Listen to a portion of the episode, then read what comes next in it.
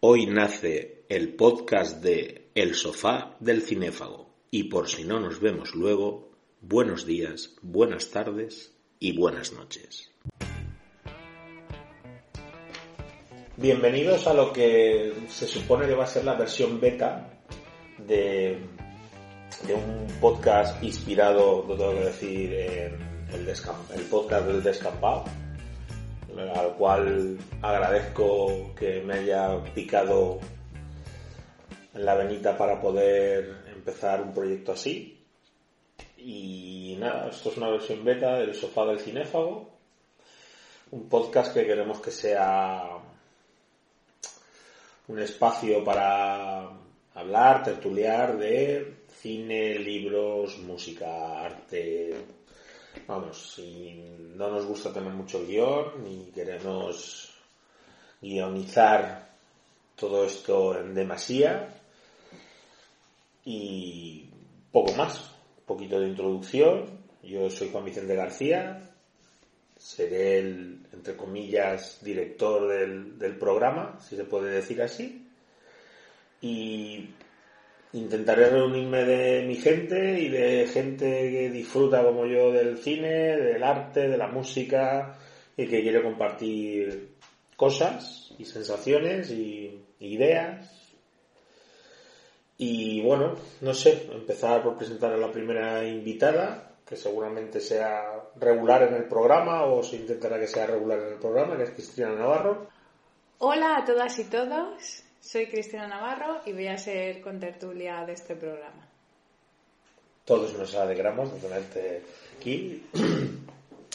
Y como no sabemos con qué empezar y como va a ser también muy enfocado porque una de las mayores pasiones por, por lo menos del director es el cine, entre otras muchas, y como creo que la última película que posiblemente más nos haya fascinado o que más nos ha fascinado y que creo que coincidimos más o menos en, ese criterio, pues qué mejor manera que empezar el,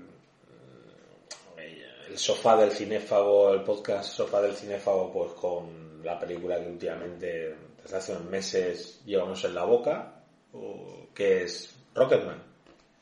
La vida de nuestro queridísimo y llamativo Reginald Dwight, más conocido como, como Elton John,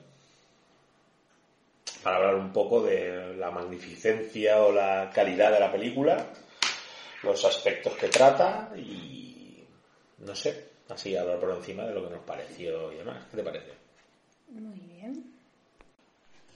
Bueno, lo primero yo creo que recomendar a todo el mundo tenéis que ver la película tenéis que ver la película, o sea, si mm, aunque no os parezca que nos apetezca, buscaos una excusa que mm, os va a gustar la película. Yo creo que hasta los amantes del género gore, mm, acción, zombie disfrutarán de esta película. ¿Qué opinas, Cristina? Pues que iba a recomendarla hasta para niños de 10 años, pero como no sé su clasificación, no me atrevo a meter la pata. Pues hombre, así a bote pronto supongo que será un más 13 en toda regla. Porque aquí en España ya sabemos que cierto estilo de películas o ciertas vidas, bueno, yo creo que no tendrán todos los públicos, seguro, pero eh, a, todo aquel que nos esté oyendo y tenga más de 13 o, o por favor tenéis que ver la película porque es para mí es maravillosa, ha sido una experiencia la he visto ya tres veces. Eh, la he disfrutado como tal, he disfrutado de su música, de sus imágenes, de sus actuaciones, que ahora hablaremos de ellas, de una magnífica dirección. Yo creo que la película es, es bastante, bastante, bastante buena en el sentido que es una película sobre todo sincera, una película que, bueno, a grosso modo, eh, después de ver para mí el, fiasco catastrófico que fue para mí Bohemian Rhapsody, no de ventas y no de producto, porque es un producto buenísimo. Producto, pero no deja de ser eso, un producto. Muy blanqueado. Muy blanqueado, voy a vender la marca de Queen a las siguientes generaciones porque ellos se lo merecen. Que tengo que decir que soy absolutamente un fan absoluto de Queen, pero, objetivamente hablando, eso no es la vida del grupo, ni vamos, por mucho que lo quieran pintar, no se parece, creo que absolutamente en nada. Entonces, eh, recuerdo, si recuerdas la película de Netflix The Dirt, donde vimos la, la rocambolesca historia de los Molly Crew. Y, yo para mí, no sé si estarás de acuerdo conmigo, Cristina, el, el es como si fusionaras las dos películas. O sea, cogieras la historia cruda y dura de, de Dirt, que, que no se esconde Pero no tan, no tan claro, no tan fuerte. heavy, nada, sí, ¿no? sí, porque de Dirt la verdad Es de Dirt blanqueada. es de Dirt blanqueada, sí, sí. Es un poco dura. Eh, sí, pero al final eh, es, es la vida de ellos. Mm. O sea, y son las, es, no sé, no, no entendí, como experiencia musical me gustó mucho Bohemian Rhapsody, pero no dejo, o sea, no, para mí no es un, no deja de ser eso, un, un producto. Y quizá la otra no ha tenido tanto renombre por ser una película de Netflix, tampoco ha tenido mucho bombo, es demasiado cruda, pero es que al final es la vida que llevaban esa gente. Sí, no deja de ser su verdad, su historia. Exactamente. Entonces, volviendo a Rocketman, veo que sin ser tan heavy como The Dirt, es una película que nos mete en- de una manera muy buena, o sea, muy a través de la vida de Elton, de Regina. Aquí que sigue con lo que nos gusta ese artista, vamos a seguir llamándole Elton John. Pero nos mete de lleno en, en la, la odisea de su vida, porque la verdad, tela. Sí, a mí me pareció muy, muy sincera, pese a que también te muestra partes difíciles de su vida que podía haber ocultado y, y ha narrado sinceramente, en mi opinión. Eh, Le preguntaron, ¿eh? Le preguntaron, Sí. le preguntaron en varias entrevistas que, que por qué no había omitido o no había decidido omitir esa parte oscura y él Porque- dijo que, que era su vida. O sea, Claro, desde la relación con su familia, que es bastante complicada. Y bueno, ya pasando por el tema de sus adicciones y tal, que no eran pocas, que no eran pocas. pues bueno, también podía haber optado por hacerlo más para todos los públicos, en plan más para generar ventas, digámoslo así, pero yo creo que ha querido ser más sincero y a mí me, pa- me parece... Yo, yo estoy contigo eh, eh, ahí. Yo creo que unos han querido vender el producto y los otros han- y, y el otro ha querido contar su historia. Mira, es- Sí. esta es mi historia. Esto punto. es lo que soy y ya, Y ya está, está, me parece muy honesto. Bueno, decir que está protagonizada por Taron Egerton y Jamie Bell. Ta- Taron Egerton no sonará, ahora está en boca de todos, pero bueno, eh, yo en los primeros papeles que lo conocí fue un poco el Kingsman, eh, la de Servicio Secreto, una película de- bastante gamberreta y divertida. Producto, pero al final esas, esas pelis también molan. Y, y el para mí estupendísimo, o sea, porque si Taron está enorme, Jamie Bell, o sea, es que soy un enamorado de este, de este hombre, de nuestro queridísimo Billy Elliot, que da igual lo que haga, o sea, es que da igual lo que haga, que lo hace perfecto, Sí. lo hace perfecto, la verdad. Y, y claro, es que los dos, o sea, es- estamos, no sé, es que las interpretaciones son muy buenas, está todo a, la altura, la película es buena, tiene ritmo, eh, a la gente que no la haya visto le aconsejo que la vea ya sea en formato Blu-ray o demás, que pueda ver, si no entienden mucho de inglés, subtituladas las canciones, porque lo veo bastante, bastante importante, de cómo las canciones narran la vida de... Sí, sí, yo lo veo imprescindible. Correcto.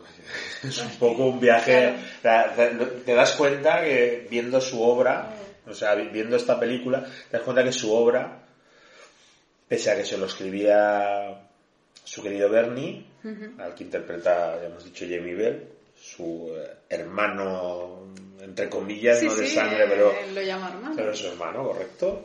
Las letras solo se las podía hacer a él, porque esas letras yo creo que lo, lo identifican a él. Son sus, sus pasiones, sus Sí. miedos, sus movidas, que tiene muchas. Claro, en la letra de las canciones podemos ver el porqué de muchas cosas que van pasando y las emociones de cómo va viviendo él ciertas etapas de su vida. Vaya familia, ¿eh? Que con familia como esa nadie necesita lavativas. En la película poco más que lo apoya su, su abuela y, Sí, su muy queridísima sí, y- abuela. y una relación muy tortuosa con sus padres, sobre todo con, con su padre.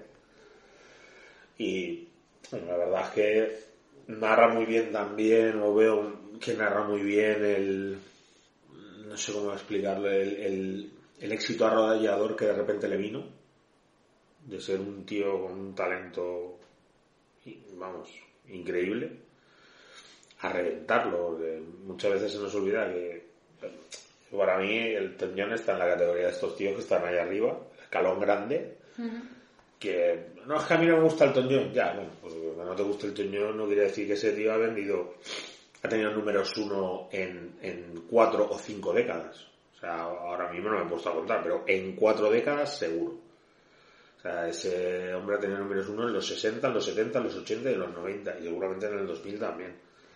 Entonces, estar en ese escalón y ver la película, aparte con el cariño que la ves, con, con cómo la ha presentado y con el cariño que la presenta él y la relación que han tenido con, con el protagonista, con Taron, que lo ha llevado a conciertos, han cantado juntos, también hay que decir, si la veis, que el que canta es Taron Egerton, que ahí no hay trampa ni cartón, que según dice en Elton John se le cayó la baba cuando lo oyó cantar, que dijo, ah, también hace esto. Sí, sí.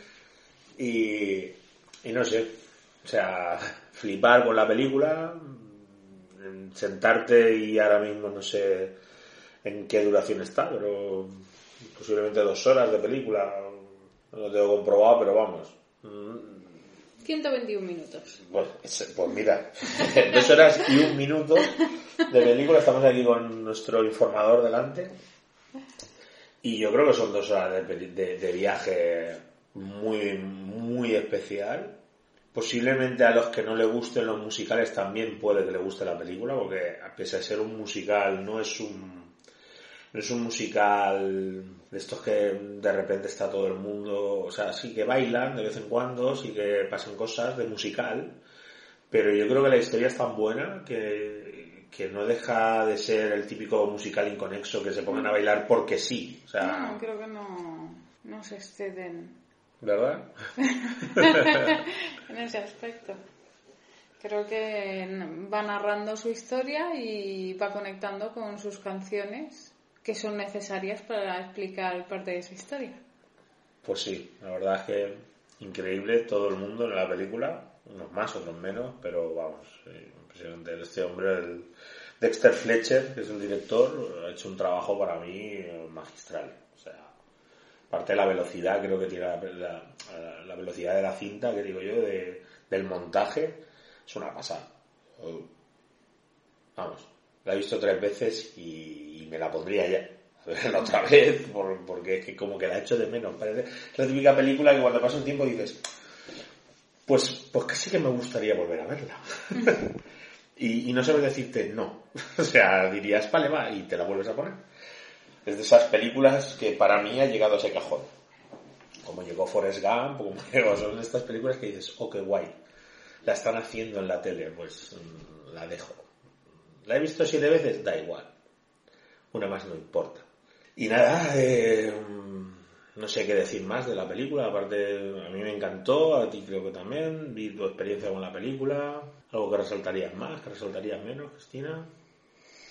Me parece también una labor importante, eh, algo que me fascinó, en lo que yo me suelo fijar mucho ya por gusto personal, es en el vestuario.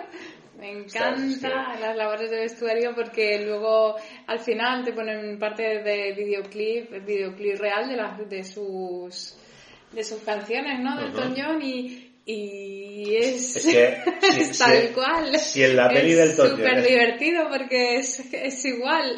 Claro, no, es que también tu cuenta que a la vez es muy difícil, para mí muy complicado, pero a la vez es muy fácil en el sentido de cómo no iba a destacar la película de la vida del Elton John en justamente Claro, el tema de vestuario. O sea, estamos hablando de Elton John. exacto. que puede que ahora mm, haya gente que no lo visualice o que lo visualice un poco más calmadito, pero mm, animo a la gente a buscar a Elton John en los 70 y en los 80, o sea, cualquier concierto, vídeo musical y aparición de Elton en cualquier sitio que verá que sí, exactamente que es No dejaba a nadie indiferente. Correcto. Esa puede que sea una forma muy, muy sutil de decir que tela donde llegaba rompía el ton.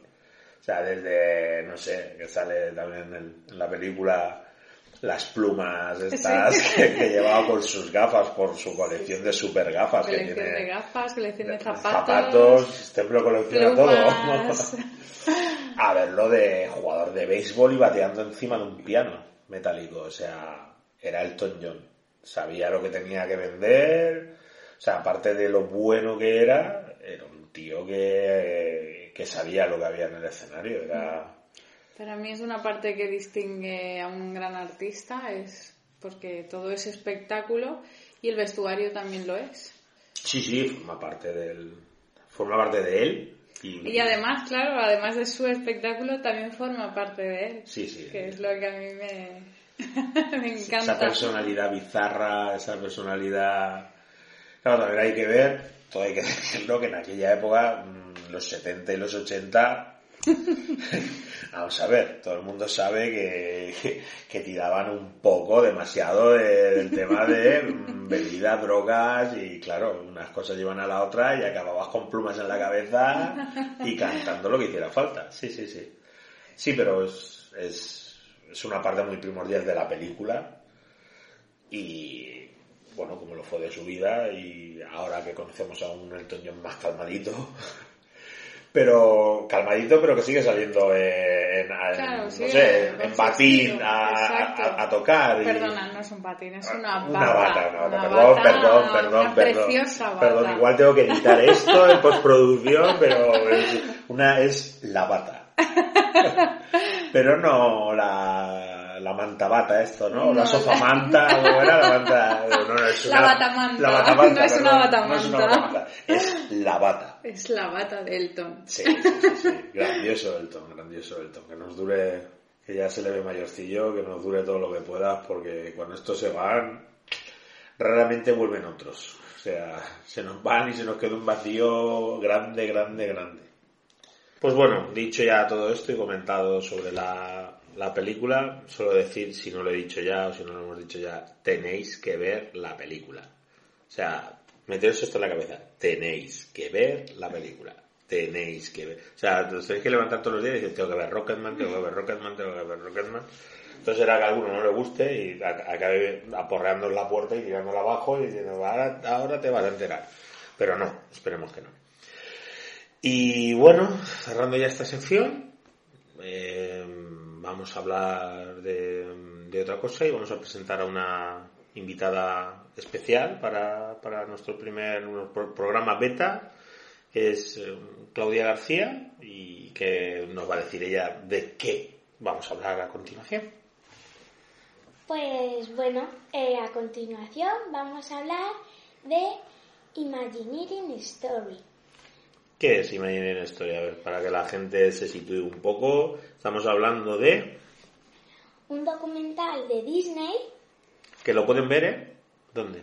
Disney Plus. Muy bien. Hay que decir la plataforma. No, no queremos publicidad porque vamos sobradísimos. Bueno, eh, Imagineering es un documental de Disney que te explica mm, varias cosas como eh, los directores que han sido de Disney, eh, las atracciones que tiene, los parques que han hecho en el mundo entero. Bueno, muchas cosas te explican en el documental. Tiene seis episodios y eh, también te explica los, los diseñadores de las atracciones porque mola mucho. Vale, a ver, antes de que nos aceleremos, ahora que estamos aquí los tres en, Petit Comité, eh, The Imagineering Story, ¿vale? Vamos a dar, como dice Claudia, son seis episodios, es un documental en seis episodios de, del canal Disney Plus de, de streaming, que por cierto también lo recomiendo. Eh, para los que somos cinéfilos, ahora mismo tener una plataforma todo Marvel, todo Star Wars, la Fox, eh, Pixar, Pixar me está diciendo Pixar porque a ella le gusta Pixar, National Geographic. Eh, la verdad es que el tema de contenido es, aparte de que ya hablaremos de ella, haremos un especial de del Mandaloriano, donde aquí ya traeremos a más vasca aquí para que empecemos con nuestras historias de Star Wars. Aquí editaremos y pondremos algún sonido chulo. bueno, eh, The Imagineering Story, volviendo al, tema de Imagineering Story, como bien dice el, título, es la historia de del, grupo de personas que, le, que Disney, ¿vale? Estaréis conmigo que, aunque salga lo de los parques, Disney, la historia de los Imagineering. Los Imagineering era un... Porque Walt Disney, si algo era, era más listo que el hambre. O sea, y aparte un visionario. Por lo que vemos, ¿te acuerdas en los documentales, Claudia? Que vimos cómo se creaba Disneyland, allá por el 50 y tantos, 55 creo que, o 59 creo que abrió. Entonces es un poco la historia de los creativos que juntó Disney para eh, llevar a cabo una visión. Una visión que solo tenía él en la cabeza y la gente de Imagineering porque compartían la misma cabeza. O sea, verlo con perspectiva, o sea, es difícil verlo. Claro, ahora lo ves y te parece una cosa normal, pero cuando tú estás viendo el primer documental, ¿os acordáis? Que eh, no sé si os acordáis que sale los comienzos de Disney. Sí. Nadie creía en el proyecto, aparte de Disney y, cuatro más. O sea, este tío quería irse al medio de la nada a hacer un, parque. Pero un parque que no era como el resto de los parques. Claro, querían, querían crear algo que no existía. Exacto. Entonces, eh, hablar ahora de Disneyland y quitar, o sea, poder borrar de tu cabeza que existe Disneyland París, tú explícale, ahora imagínate sin, sin poder decir lo que ya sabes, porque ya lo has visto, explícale a alguien sentado delante tuya de, no, mira, es que voy a hacer un trenecito, eh, la gente vaya con el parque, pues, pues la gente te puede mirar y decir, estás tonto, o sea, la gente quiere una montaña rusa, no quiere mm, el, la, la, Street Avenue esta que, no, eso no lo gente pero es lo que yo quiero. Y al final yo creo que mm, nos ha gustado mucho el tema del documental este por, por ver a la gente eh, imaginar. O sea, imaginar, creer y hacerlo. O sea, pues estamos hablando de gente, ¿no, Claudia? Que... Sí, que, que diseñaba cosas que no existían y gracias a ellos ahora existen. O sea, era gente que, como dice Claudia, no existía.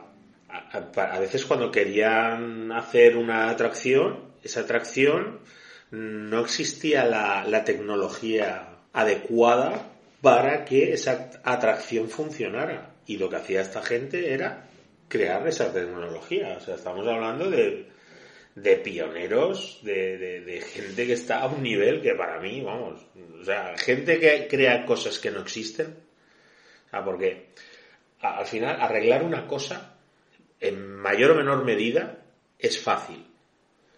Una cosa se rompe y puede que tenga arreglo, puede que no.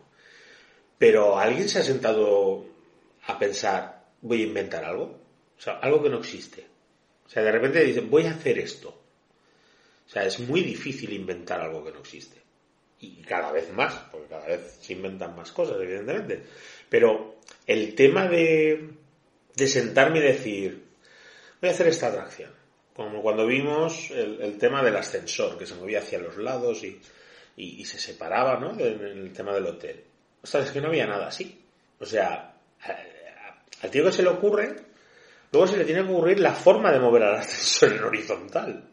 O sea, y no es fácil. O sea, no tiene que ser fácil. Eh, claro, ahora y dice, ah, bueno, le pones unas guías, le pones tal, claro, pero es que en aquel entonces no había esas guías. y no había esas ideas, no, no. O sea, en el documental se ven cosas como, como que van a hablar con una empresa de ascensores y le dicen lo que quieren hacer. O sea, y los de los ascensores se quedan un poco como diciendo, ¿cómo? Pero si el ascensor va para arriba y para abajo, ¿cómo que para adentro y para afuera? No. Claro, es así. O sea, eh, al final es bonito ver en perspectiva decir, o sea, qué gente. O sea, porque de hecho, qué gente. Qué gente que este hombre, el Walt Disney, pues tenía poco más que en un búnker para que nadie supiera nada de ellos, porque ahí estaba la tormenta de ideas. O sea, la tormenta de ideas que pese a sus baches, pese a cómo lo han pasado, que no ha sido una travesía fácil, estamos hablando de un imperio. O sea, de un imperio.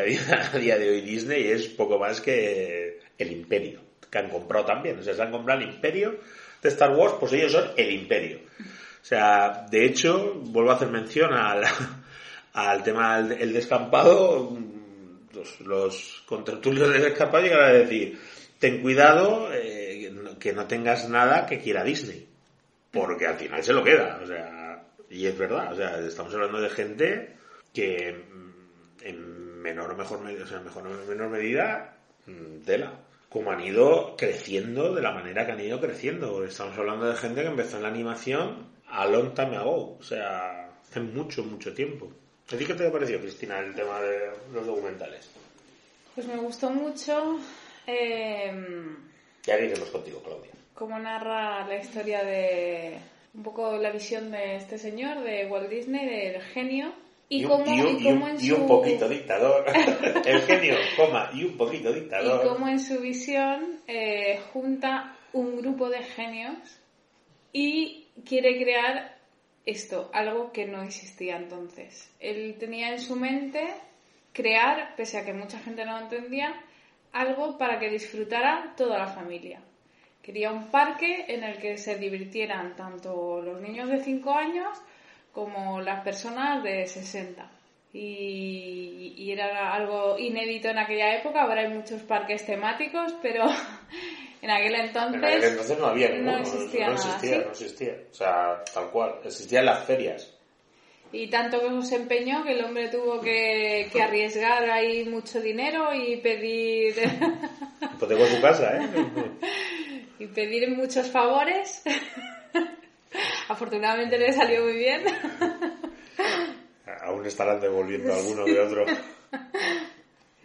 Pero es un hombre, además de ser un, un genio, me parece muy valiente. Porque que tú tengas un sueño que tú se te ocurra una idea loca que no existe, que solo está en tu mente y que mucha gente no comparte, y aún así tengas el valor de, decir, no, no, yo quiero hacerlo y lo voy a llevar adelante. Yo, yo eh, eh, gracias al documental, creo que el valiente no era él, el valiente era el hermano. O sea, porque él era el genio que al final, bueno, todo el mundo, siempre que hablamos de genios, está esa delgada línea que el genio y la locura ¿no? No, se distingue, no está muy... Pero es que el otro no, el otro era un tío de números.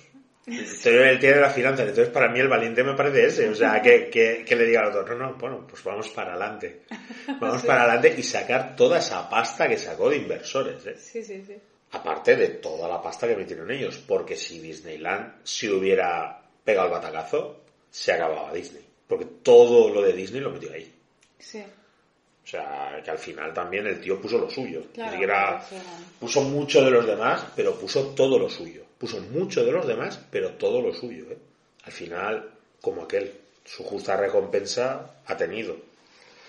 Pero, pongámonos, 1959, no sé, podríamos mirar ahora cuando abrió el parque, pero creo que era, no recuerdo si fue el 59 o el 55 pero el Disneyland Paris original, o sea, Disneyland París, uff, madre mía, de ello. El Disneyland original y, y, ponerse en aquella época a visualizar eso mm, no tuvo que ser para nada fácil. Porque igual el segundo ya era más fácil. Pero el segundo ya estaba el primero. Claro, el primero es en el que rompen todas las reglas, en el que hacen lo nunca visto y después del éxito, aunque después de pasado el primer día que fue muy duro, donde las mujeres se quedaban con los eh, te, te, narra que se quedaban con los tacones pegados en el asfalto. Fue un sí, día se muy... clavaban. Se clavaban, ¿verdad? Un día muy caluroso y... Un día muy caluroso y el asfalto recién puesto. Claro. Sí, y los barcos se hundían de tanta gente. Se hundían, en, el, en el asfalto, sí señora. ¿A ti qué te pareció cuando vimos los documentales? Pues me pareció... ¿Qué te parecen los parques? ¿Qué te parece el documental en sí? Muy, muy guays, muy chulos porque te explican los proyectos que hacen a cabo, eh, la gente, porque primero llega uno a la reunión y dice, vale, quiero hacer esta atracción. Y, piensa mucho, mucho hasta que dan con la manera de eh, hacer una cosa que no existe para hacer esa atracción. Y eso Aparte nunca buscan nada fácil. No. O sea, porque no buscan, ah, pues vamos a hacer un balancín. No, no vamos a hacer un balancín. Vamos a hacer un balancín que se mueva en el espacio. O sea... Claro, había que innovar. Exacto, o sea... A mí me gustó mucho el documental Imagineering porque yo siempre he querido ir a Disney y después de ver el documental, pues ahora tengo muchas ganas de ir a Disney. Más de las que tenía. Más de las que tenía. Seguramente es lo que buscan con el documental. También hay que decirlo que porque... el, que no lo haya visto es muy bueno, porque es muy bueno, pero no deja de ser un autoproducto de Disney de... Para Disney. Exactamente. De Disney para Disney. Con mucho amor. Pero bueno, no deja de ser curioso, no deja de ser... Eh, ver cómo han ido evolucionando, no deja de ser una cosa bonita de, de ver que, que, es que no han dejado de luchar. O sea, porque cuando no estaban en barras con uno, estaban en barras con otro. El tema de los cambios de CEO, de cómo... Claro, cómo les ha influido. Cuando Disney se fue, claro, con el presupuesto que les daban o les recortaban en cada momento. Cuando, eso se ve muy bien en el documental, cuando Disney fallece o se congela en, en una habitación del frío eterno. Vamos a entrar ahí. Eh, no vamos a entrar ahí, ni queremos, ni tenemos sospechas. Frozen, se quedan descabezados. ¿Y, ¿Y ahora qué? Porque su hermano era de números. Claro, cuando se te va el visionario, que le digan a Apple, cuando se fue Steve Jobs por mucho que me digan ahora Apple, Apple no es el Apple de Steve Jobs ni lo va a ser.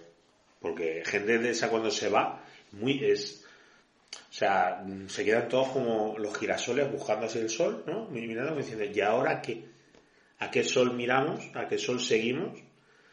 Y si la compañía solo mira en números, ¿qué narices hacemos nosotros que somos los creativos? Porque en el documental se ve muy bien eso, que depende de qué CEO ha estado, les han dado más o les han dado menos. Porque esa gente no mira de dinero. No puede mirar el dinero. Una persona creativa no puede. Para eso están otros. Que son los que te dicen, puedes llegar hasta aquí, puedes llegar hasta allá, o esto es viable, o no es viable. Tú te adaptas, o no te adaptas y no puedes hacer ese proyecto. Eso se ve mucho en, la, el, en el documental.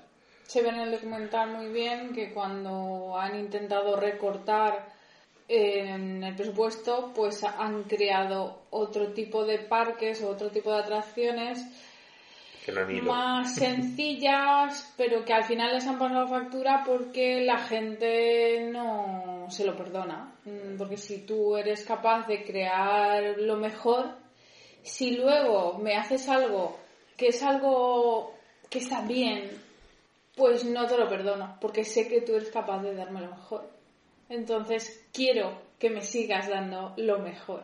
Sí, yo creo que es un poco la pescadilla que se muerde la cola. Tú te vuelves, lo que acaba de decir Cristina, es el, número uno. o sea, tú me das magia. El día que me das una cosa que no sea magia, pues ya no me das magia. O sea, entonces, como que el castigo es mucho, mucho mayor. O yo pienso que cuando una persona está tan arriba, tan, o sea, da, algo tan bueno, eh, cuando una cosa no, la da tan buena, eh, yo creo que se lo hacen pagar más que, que, una persona normal que, ¿no? O sea, es un poco, no sé, como lo del fútbol, por poner algo, eh, Messi o esta gente, Ronaldo, que no es que solo ha metido 38 goles esta temporada. Ah, macho, que si mételos tú, ¿sabes? O sea, No mucha gente acaba con 38 goles una temporada. Claro, pero es que él te mete 50. Entonces, cuando baja de 50 a 38, sigue siendo una cifra espectacular y que te volaría la cabeza. A cualquiera le explotaría la cabeza de decir, ¡guau! ¿Qué pasa? Pero es que no son los 50 que me das. Entonces has bajado el ritmo.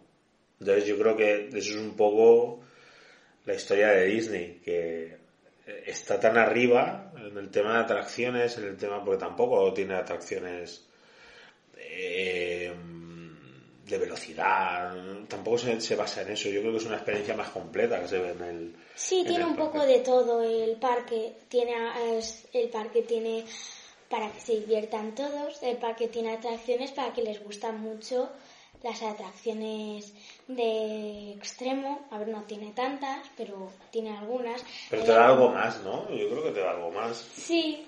Que no es solo una atracción de velocidad, creo que te da ese toque que es el que estamos hablando, el, toque especial que sabes que pagas de más en ese parque para que te lo dé. Porque para el otro te vas a un sitio una montaña rusa muy grande y ya está. Sí. Básicamente pues entrar al mundo Disney, que yo creo que ya es bastante... con todo lo que abarca ahora, que ahora hablar del, mundo Disney, claro, con todas las franquicias, con todas las franquicias que se han comprado, tiene que molar mucho, que te guste mucho una cosa y decir, me lo compro. Claro. A ver, que él, en el género, la cultura pop, que es una de las cosas que más mola. Star Wars, pues me la compro me voy al señor Lucas y le digo, señor Lucas, soy el señor Disney, y le voy a poner encima de la mesa tropecientos mil. Y dice, pues para adelante. Y ya lo exploto yo. O sea, claro, todo eso ahora metido en un parque, pues sí, tiene que estar muy chulo. tiene, tiene que molar mucho. A mí, otra cosa que me gusta mucho de Imagineering es que eh, cada parque parece como cosas diferentes. Sí, eso, eso lo agarra muy bien. Como un mundo diferente. Igual Disneyland París tiene unas cosas que el primer parque que hicieron Walt Disney tiene otras. Y no tiene las que tiene el otro parque. Aparte en el documental nos dice que hicieron el de, el de París como el más bonito. porque está el más grande, el más nuevo, el, y el más bonito. Y el más bonito nos toca de cerca, por lo que dicen. Sí, cada, cada parque tiene sus diferencias. También lo hacen para que vayas a visitar todos los parques. Supongo que cada uno tendrá sus atracciones y más eso para que sea un forofo, pues que no diga, no, es que he ido a uno y ya lo he visto todo. Pues, pues así puedes ir a más. Que vamos, que se lleva la palma Florida, ¿no? Por el tema de, no sé si se vio en el documental que te, no sé si eran cinco parques allí, o sea, es una burrada. Animal Kingdom, en Disney World, la ciudad del futuro, vamos, ahí está todo. Edpok. Edpok, que sí, creo que se llama así. Sí. Tiene esa es otra, ¿eh? O sea, ¿cómo, imaginar el futuro y, y, cómo irse a una tierra que, que eran pantanos y acequias y levantar el imperio que levantan? Por ejemplo, también hay California, California Adventure. Lo, también te cuentan que a lo largo de la historia de Disney ha tenido, como no, varios directores. Y lo que mola es que a cada director, a ver, tenía en mente Disney, pero igual uno tenía unas cosas en mente y otras tiene otras en mente. Por eso los parques se diferencian por algo, porque si fuera todo igual, pues no sería tan divertido. Sí, había unos que abrían más la mano a los parques, otros que le cerraban más la mano a los parques. Para invertir más en... O para invertir más en el tema del estudio, de la animación. Sí, la verdad es, curioso. La verdad es que nosotros lo, lo recomendamos, el, tema de sus documentales, porque no, no, no, no sé si recuerdo eran de 45 o 50 minutos cada episodio, más o menos, y son seis, tampoco son seis cenas de hecho, nosotros lo vimos en seis cenas. Pero la verdad es que tanto para el género adulto como el género niño, de ver cómo salen los parques, cómo nacen, cómo, cómo crean, cómo cambian, cómo pese a que funciona una cosa, coger y todo lo que has ganado reinvertirlo en, en eso para que nazcan otras cosas de esto que ha nacido. Para que no se quede estancado. No se quede estancado también tuvo que ser súper difícil porque funciona, genial, venga, celebrémoslo. No, no, espera, es que esa parte de pasta la voy a... Tú imagínate a los inversores diciendo, no, me tienes que dar los dividendos. No, espérate que vamos a volver a reinvertir porque yo creo que... O sea, si, ahora se me ha ocurrido hacer otra cosa. Claro, es que tú, imagínate. Otra cosa loca. claro, es que encima estamos hablando de eso. O sea, no, es que ahora voy a abrir un parque en Florida. Y, yo me imagino al, al, pavo que pone la pasta, imaginándose Florida con caimanes, que los abría a patás, ¿no? Todo, todo empantanado diciendo, ¿cómo? O sea, que, no, que vas a abrir algo, pero ¿qué haces? O sea, ¿pero qué me estás contando? Y no solo que lo abre, o sea, el tema de las instalaciones que, que, que crea una ciudad entera de la nada. Habría que ver también este hombre cómo hablaba con los ayuntamientos o, cómo se manejaba con los permisos y licencias, porque vamos, a aquello se lo hizo trizas. Supongo que los eh, animalistas barra conservadores del medio ambiente de allí, muy contentos con Disney no han acabado, porque se cepillaron todo aquello, pero que dio gusto. O sea, de hecho, eso, no sé si son cinco o siete parques, ahora no lo recuerdo allí en toda una extensión que no era nada. O sea, no era nada, era tierra baldía por ahí tirada. Era tierra barata. Barata, correcto. El tío tuvo de decir, no, no, llevo yo las instalaciones allí, no te preocupes, ya las hago yo. Ya, pero es que no hay carreteras, también las hago yo. Soy Disney, puedo. También tengo que decir una cosa que creo que... ¿Serán las rotondas como la silueta de Mickey Mouse? Será una rotonda rara. Sí, eh, creo que creo que lo que voy a decir es de Disneyland París. Eh, que el castillo es muy bonito también. precioso, precioso. Eh, por las vidrieras. Ah, cuando lo vimos, ¿eh? qué bonita. Las vidrieras son preciosas. La verdad es que sí. La verdad es que cuando en el documental dicen que es el más bonito, argumentos para serlo los tiene. La verdad es que los tiene. Cuando vimos Sí que es verdad que cuando llegó se topó con la realidad de Francia, que era, a ah, nosotros no nos vengáis a meternos vuestra cultura, malditos yanquis. Eh, en eso los franceses son muy suyos. De hecho, la anécdota que cuentan del vino, ¿te acuerdas? Que Disney no vendía vino en el, en el parque y dejó de, de, llenar el parque. Hasta que se dio cuenta que o metía vino en la carta para los franceses o, cerraba. O sea, era o, los emborracho o que, no es tampoco, pero se ve que allí, pues como aquí, no sé, en España puede ser la, cervecita o ahí es el vino. Allí supongo que será el vino y la mostaza, porque yo he estado por la parte de abajo del sur y, en todos los bares tienen mostaza. Tienen mostaza de ellos, de esta súper chula, mostaza francesa.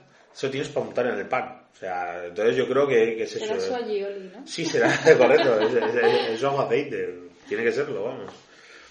Y pues eso, muy bien. Otro día ya hablaremos, ¿no? De otros productos de Disney, de plataformas, porque queremos dar también visibilidad aquí a pues, Netflix, Amazon, hablaremos de series, hablaremos de... Y una cosa más antes de que acabe... ¿El sofá del cinéfago? Sí, eh, que en Disney... ¿Programa beta? Aparte de hacer en París que se nos ha olvidado comentar, aparte de hacer el parque Disney, también han dicho, eh, perdón, también han hecho Disney Studios. Sí, sí, bueno, no, solo en París, Disney Studios está en... Sí, pero en, en París hicieron un Disney Studios que al principio no llamaba mucha atención, llamaba más el parque, pero luego eh, hicieron una atracción muy guay ¿Qué era la de? Eh, Ratatouille. Y ahí sí que... Otra cosa que inventaron nueva. Sí, que, ahí tuvieron que, hacer tecnología nueva para... Sé que son unos cracks, es que... No sé. yo no los conozco, pero tienen que ser para abrazarlos a los imaginarios. ¿eh? Tenerlos cerquita y decir, ay, dame un abracico, un abracico, Imagineering, que te quiero mucho. Gracias a ti mm, he visto cosas que otros no ven. Pues bueno, yo creo que se nos ha quedado un programita apañado para ser el primero. hemos hecho en familia. Sí. Vendrán más tertulias, con más tertulianos. Vamos a ver cómo, cómo queda este proyecto que acaba de nacer, en el que mm, hemos volcado todas nuestras ilusiones y pensamientos, como Disney. Y nada, despedir a los invitados, a Claudia y a Cristina, darles las gracias por su tiempo y sus opiniones vertidas aquí. Y no sé, nada más, ¿queréis añadir algo? Claudia. Pues que ha sido muy divertido documentar y gracias a todos por ver esta tertulia tan... No, verla, oírla. Por eso Bueno, sí, parece. la, sí, oí esa tertulia tan, en- entre eh, para mí, entretenida y muy divertida. También eh, libre de expresión. Con libertad de expresión me, me alegro, me alegro. Y aquí que sepan que no coartamos, o sea, pese a que tengo fama de dictador, eh, bien merecida, también lo digo, eh, no, aquí el que venga podrá decir lo que quiera y aparte de que Disney es lo más. No, pero aquí, Disney es lo mejor. aquí no estamos para, para cortar la opinión de nadie, estamos pues eso, para que cada uno de sus opiniones, de sus pensamientos, de hecho ya conocéis a otros contertulios con los que muchas veces discrepo, no tengo la misma opinión y van a tener la, van a tener la misma oportunidad de expresarse aquí que la tengo yo. Y nada, Cristina, ¿qué tal? ¿El primer sofá del cinéfago? Bien, yo creo que ha sido una experiencia gratificante. Espero que haya muchas más por delante. Y espero que la gente disfrute tanto como nosotros. Pues nada, solo queda despedirme. Soy Juan Vicente García, esto ha sido la beta o el, el alfa, tampoco lo sé, el programa de prueba, el, el programa piloto. Eh. Antiguamente la serie, la, la serie, las, las series piloto, eh, tú, tú es que no las has conocido, es muy pequeña, pero antes, así como ahora te ponen 10 te- 10 10 capítulos para que empieces a ver una serie, antes se hacía el episodio piloto. El episodio piloto duraba más, duraba como una peli, que luego utilizaban los videoclubs muchos episodios pilotos de las series para hacer sus películas, o sea, te lo vendían como una peli y decías, pues esto es un episodio piloto de una serie. O sea, me lo han vendido como una peli y ahora me quedo con sensación de que tengo que ver más. Y esas cosas, y pues queremos eso. Esto ha nacido pa- para hablar libremente de lo que nos dé la gana, sin meternos en historias políticas y que ya hay bastantes programas de esos. Aquí vamos a pasarlo bien. Y no sé, hoy ha tocado esto como puede que toque un día un disco, un libro, acabaremos hablando de Chubaca o no sé, o, de Baby Yoda cuando hablemos del, del Mandaloriano. Y ya está. Daros las gracias. Eh, intentaremos, no sé, recomendaros cosas desde el corazón. También tengo que decir que a mí me gusta casi de todo, entonces os vamos a recomendar casi de todo. Habrá gente que me diga, pero Chesta no mola nada. Bueno, es, lo que hay. Eh, como aquel hay muchos más podcasts, no tampoco te obligamos a oír este ni a hacernos caso al 100%, porque aquí vamos a ser un grupo de gente no muy cuerda, que dirá cosas bastante cuerdas, pero que, bueno, eran a su. Así que, un saludo y como he dicho antes, por si no nos vemos, mm, buenos días, buenas tardes y buenas noches.